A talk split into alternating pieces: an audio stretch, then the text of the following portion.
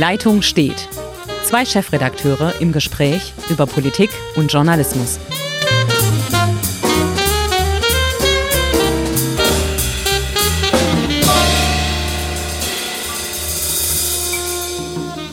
Ja, äh, hallo liebe Zuhörer. Wir sind bei einer neuen Podcast-Folge unserer wunderbaren äh, Episoden Die Leitung steht. Und dieses Mal haben wir eine ganz besondere Folge, weil ich sitze hier in Ulm ganz äh, gemütlich an meinem Schreibtisch und mein Gegenüber, Hendrik Roth, Chefredakteur hallo, der Hallo. Hallo, hallo, der Schwäbischen Zeitung, wenn man es jetzt auch nicht glaubt, weil die Technik heutzutage ja unglaublich ist. Er sitzt nämlich im Irak, ein paar tausend Kilometer von Ulm und Genau. von Schwaben entfernt. Und äh, Hendrik, wo bist du eigentlich? Also derzeit sitze ich in Erbil, der Hauptstadt der, wenn man so will, der irakischen Kurden. Äh, Und ich bin seit einer Woche hier vor Ort, weil wir unsere Spendenaktion mal abgecheckt haben, was passiert ist. Und da haben wir je, jede Menge Aktivitäten uns angeschaut und auch selber organisiert. Äh, was heißt Spendeaktion? Er- Erzähl doch mal so ein bisschen, was, was macht ihr da? Ähm, für wen spendet ihr? Und ähm, ja, wie seid ihr eigentlich darauf gekommen, ähm, aus dem schönen Ravensburg nach Erbil zu gehen? Wir machen das jetzt zum dritten Mal, haben wir ähm, mit dem, einem Caritas Flüchtlingshilfeverein aus dem Ruhrgebiet, mit Leuten, die ich seit Jahren kenne, versuchen wir jesidischen Flüchtlingen ein etwas erträglicheres Leben hier im Irak zu organisieren und das klappt ganz gut. Ähm, wir sind in Mhm. zwei Flüchtlingscamps unterwegs Mhm. haben in den letzten Jahren äh, Container gebaut, haben Gewächshäuser gebaut, organisieren wirkliche psychiatrische Hilfe für Frauen, die vom IS missbraucht, gefoltert, vergewaltigt wurden.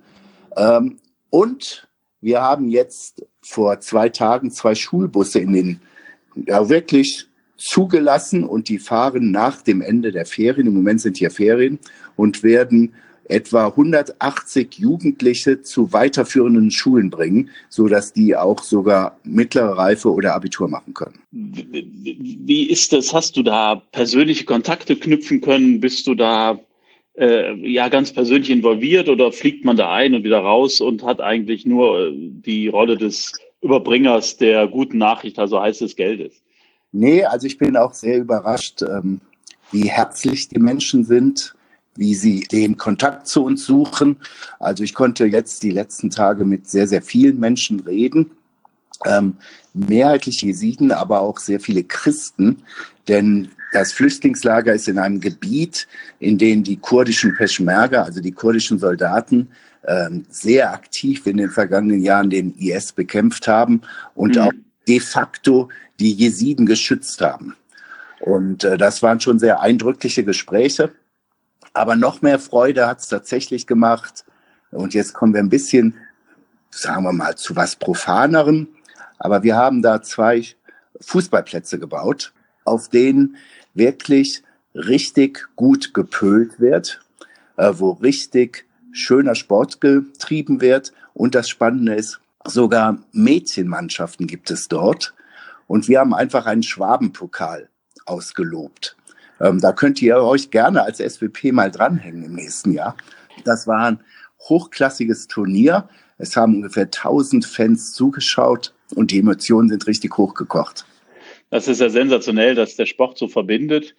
Aber äh, ganz ehrlich, Mädchen auf dem Fußballplatz, geht das in einem muslimischen Land oder äh, ist das bei den Jesiden eine andere Tradition, eine andere Art der Ausübung die, ihrer Religion? ja, die Jesiden sind ja schon mal keine Moslems, aber die Kurden sind auch ähm, ausgesprochen liberal und halten die schützende Hand darüber. Mhm. Und ähm, viele Leute sagen ja, darüber kann man dann diskutieren, dass die jesidische Religion und Gesellschaft relativ archaisch ist. Fakt ist, es gibt da drei Kasten und ähm, bislang hat es nie Frauenfußball hier gegeben. Ja. Trotzdem in den Flüchtlingslagern haben die gesagt, nee, wir sind dabei. Und das war große Klasse. Ähm, gewonnen hat das Team in Barca, also von FC Barcelona Trikots, das Team des Schwabenpokals mit der schwäbischen DE hinten drauf. Sehr ärgerlich, aber trotz allem haben sich beide Mannschaften sehr gefreut, überhaupt im Finale zu sein. Aber es war kein Team, also wir dürfen das ja an dieser Stelle verraten. Vielleicht reden wir dann auch nochmal über meine Fußballleidenschaft, aber es war kein Team des MSV Duisburg dabei, ja. Also der Mannschaft, der du äh, nee. einfach per Herkunft anhängst. Ich habe aber in einem Poloshirt vom MSV den Siegerpokal übergeben. wahrscheinlich, wenn du den Jesiden erklärt hast, wo Duisburg liegt, werden die dich wahrscheinlich fragend angeschaut haben, die Metropole am Rhein. Nee, sie ähm, haben nicht drauf geguckt.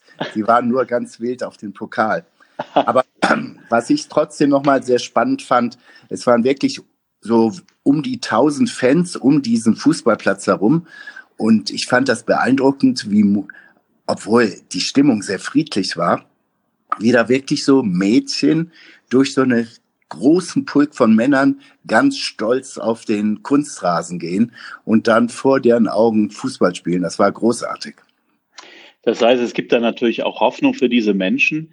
Ähm, du hast noch mal erzählt, die sind ja äh, äh durch den IS vertrieben und verfolgt worden, dass die eigentlich keine Rückkehroption haben, dass also aus diesem Lager durchaus eine längerfristige Geschichte werden wird, vielleicht sogar eine kleine Stadt oder ein Viertel. Ja, muss man leider so sehen. Ähm, wir haben jetzt sehr viele Gespräche, auch politische Gespräche hier mit dem Gouverneur geführt.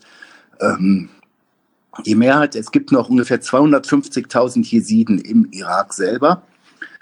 Ähm, und in dieser Region Dohuk, wo wir sind, gibt es insgesamt 17 Flüchtlingslager. Und davon sind die Mehrheit der Jesiden kommen aus dem Shingal-Gebirge. Und da ist eine Rückkehr aller Wahrscheinlichkeit fast unmöglich. Wir waren da vor Jahren etwas optimistischer, müssen aber heute sagen, nein, in diesem Shingal-Gebirge tummeln sich jetzt Milizen, unter anderem iranische Milizen, schiitische Milizen, die vom Iran unterstützt werden. Die Sicherheitslage ist dramatisch und die ganze Infrastruktur in diesem Gebirge ist komplett zerstört. Also da ist an Wiederaufbau nicht zu denken, aber es ist auch nicht dran zu denken, dass man zurück nach Hause geht. Es haben ein paar äh, Jesiden versucht und sind nach wenigen Wochen wieder zurückgekommen. Wie sieht denn überhaupt die Sicherheitslage aus? Wir haben heute hier die Nachrichten. Ich weiß nicht, ob die dich im Irak ja. auch erreicht haben, dass in Bakus in Nordsyrien äh, die letzte Stellung des IS gefallen ist. Äh, Im im äh, Irak war es ja schon äh, im vergangenen Jahr so, dass, dass der IS vertrieben worden ist. Und äh, wie empfindest du die Sicherheitslage im Moment? Also man weiß, dass überall natürlich noch Anhänger des IS unter der normalen Bevölkerung sind und man befürchtet auch, dass viele Schläfer darunter sind, die dann äh, eventuell wieder terroristische Überfälle planen. Wie ist die Lage da, wenn man da hinkommt? in Erbil oder Dohuk, wo wir jetzt waren, oder insgesamt in diesen kurdisch kontrollierten Gebieten ist die Sicherheitslage hervorragend. Die Peschmerga haben 100 bis 150.000 Mann unter Waffen, sind mittlerweile auch relativ gut ausgebildet und haben eine hohe militärische Kampfmoral. Mhm. Von daher fühlen sich auch die Jesiden, wir haben mit ihnen gesprochen, sehr, sehr sicher in den Flüchtlingslagern. Ähm, wenn du hier durch Erbil gehst oder auch durch Dohuk, ähm, völlig entspannt. Ähm, die, alles ist offen. Äh, beide Städte sind modern. Äh, man merkt, es ist früher oder es kommt auch heute noch Geld über die Öleinnahmen rein. Also von mhm. da würde ich sagen, die Sicherheitslage ist okay. Allerdings sagen mir Experten, mit denen ich darüber gesprochen habe, ähm, es sind noch nicht mal die Schläfer das Problem. Im Irak sind so gut wie keine Offiziere des IS, sei es die mittlere oder höhere Ebene, festgesetzt worden. Die sind einfach verschwunden, beziehungsweise haben sich ihre Bärte abrasiert, haben sich in andere Klamotten geschmissen und sie haben sich jetzt wieder verteilt. Keiner weiß genau, wo die sind. Man nimmt an, dass Baghdadi, also der Chef des IS, sich im Irak aufhält, weiß es aber nicht genau. Also insgesamt ist da eine Stimmung, ähm, ja, der IS ist fürs Erste besiegt. Nein, wir sind nicht optimistisch, dass auf wirklich sich die Sicherheitslage so verbessert, dass zum Beispiel die Mehrheit der Flüchtlinge jetzt nach Hause gehen kann. Mhm. Du sagtest das gerade, al-Baghdadi Baghdadi ist vermutlich aus Syrien Richtung Irak geflüchtet. Äh, zumindest ist das, was unsere, unser Korrespondent, der Martin Gehlen, auch ähm, uns heute geschrieben hat. Wie, du hast das eben ganz kurz anklingen lassen. Wie ist denn das, das Leben dann in diesen Städten? Du, du sagst, die Sicherheitslage ist gut. Ist es eigentlich wieder ganz normal? Gibt es Märkte, Geschäfte? Gehen die Leute ihren ganz normalen Alltagsleben nach? Ja, es ist völlig normal. Ähm, es ist extrem gut organisiert. Man fragt sich, wie war die Zeit eigentlich in Erbil oder Dohuk vor den ganzen Kriegen? Ähm, die Infrastruktur funktioniert. Äh, du hast, wenn du über Land fährst, re regelmäßige Checkpoints, aber die sind ja schwer bewaffnete Soldaten, aber die winken einen sofort durch. Also ich bin jetzt in einer Woche nicht in eine harte Kontrolle gekommen. Ähm, die Christen, die es hier auch noch relativ viele gibt und die jetzt auch teilweise in ihre Dörfer zurückgehen. Wir waren in der Ninive-Ebene, ähm, wo wirklich hart gekämpft wurde gegen den IS. Ähm, da bist du überrascht, wie gut die Dörfer wieder aufgebaut sind. Also wenn man mhm. Ignorant wäre und von dem Krieg nichts wüsste, äh, käme man gar nicht auf die Idee. Mhm. Zumindest nicht in diesen Regionen, wo die Peschmerga steht. Ähm, es ist uns eindringlich abgeraten worden, zum Beispiel nach Mosul zu reisen, weil in Mosul die Sicherheitslage nach wie vor sehr, sehr schlecht ist.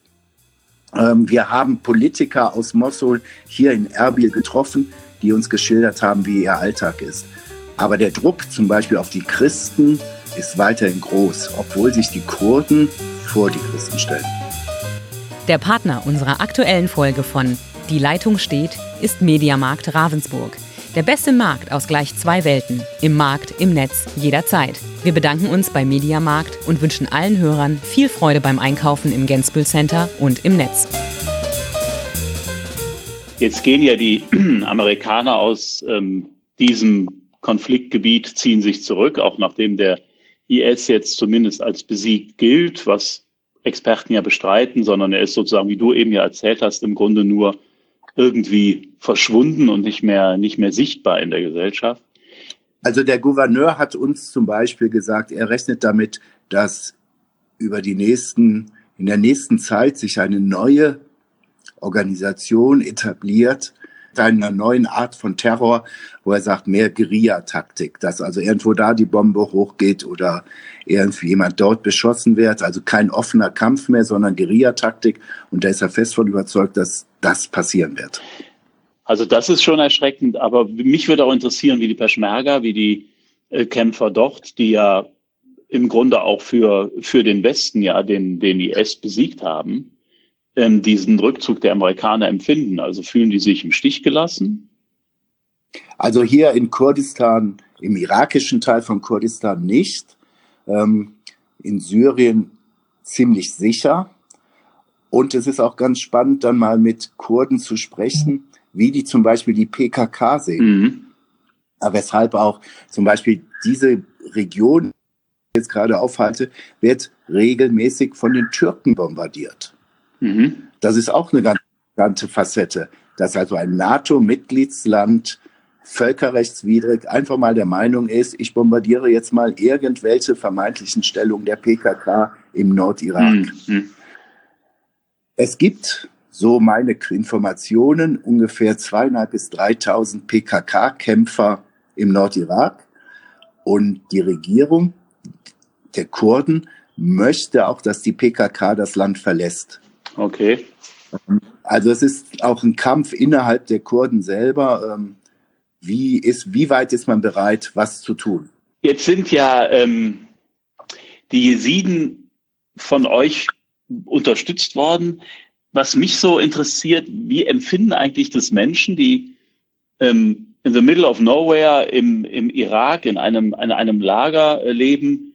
Äh, wie empfinden die das, dass eine Stadt im Schwäbischen, Ravensburg, jetzt auch äh, ja eine, eine kleinere Stadt in Deutschland, dass sich dort ja. eine Community bildet, eine Zeitung das aufnimmt und viele Menschen sich engagieren und sagen, uns sind diese Menschen im Irak so wichtig, wir wollen was für die tun.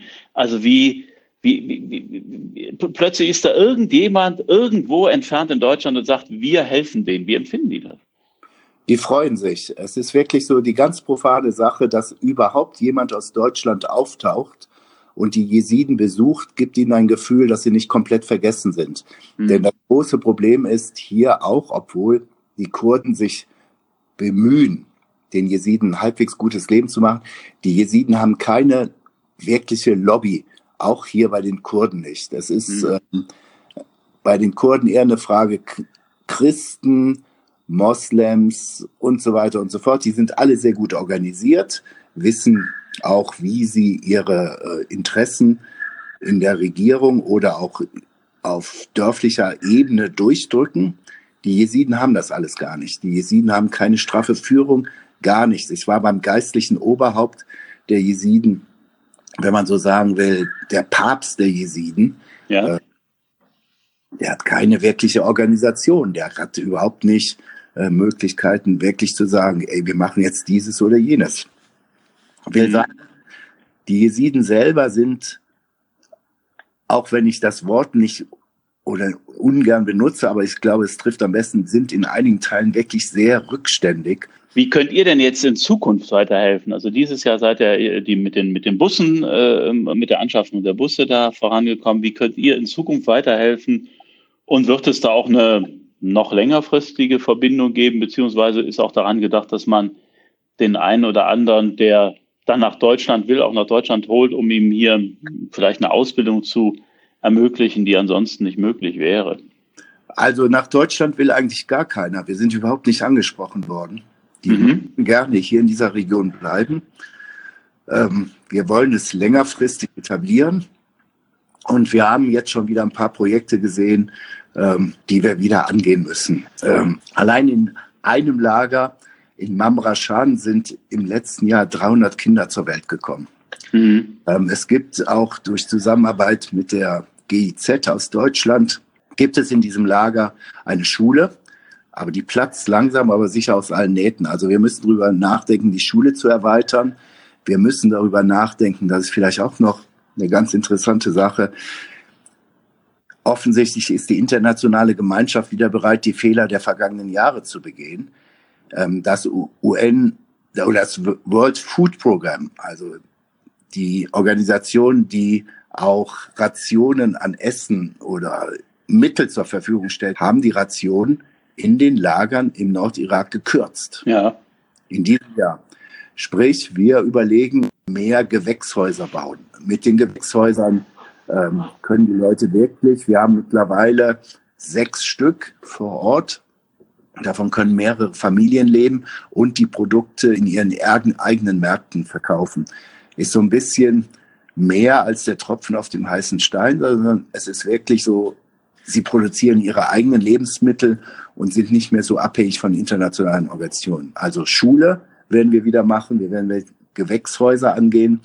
Wir wollen die Psychotherapie ausbauen. Wir haben mit dem Professor Kieselhahn aus von der äh, Dualen Hochschule Schwen Villingen-Schwenning ein Projekt laufen. Das ist das erste Projekt überhaupt im Nahen Osten, wo psychotherapeutische Hilfe angeboten wird.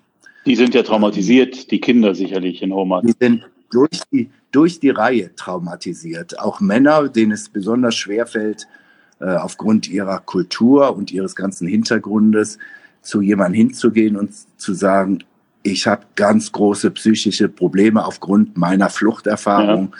oder insgesamt. Ähm, das wollen wir ausbauen und dann werden wir wahrscheinlich eine Wiederauflage des Schwabenpokals hinlegen. Und da ist es mein Ziel, über Sponsoren in Deutschland zu erreichen, dass wir mit einem jungen Fußballteam aus Deutschland hier ein richtig schönes Turnier spielen. Ja. Aber das darf nur mit Sponsoring laufen und nicht über Spendengelder. Ja, dann ähm, können wir mal gucken. Vielleicht gibt's ja auch ein SWP-DE-Team oder wie auch immer. Vielleicht können wir das ja irgendwie zusammenbinden, dass wir da äh, was, ja. was Schönes hinbekommen.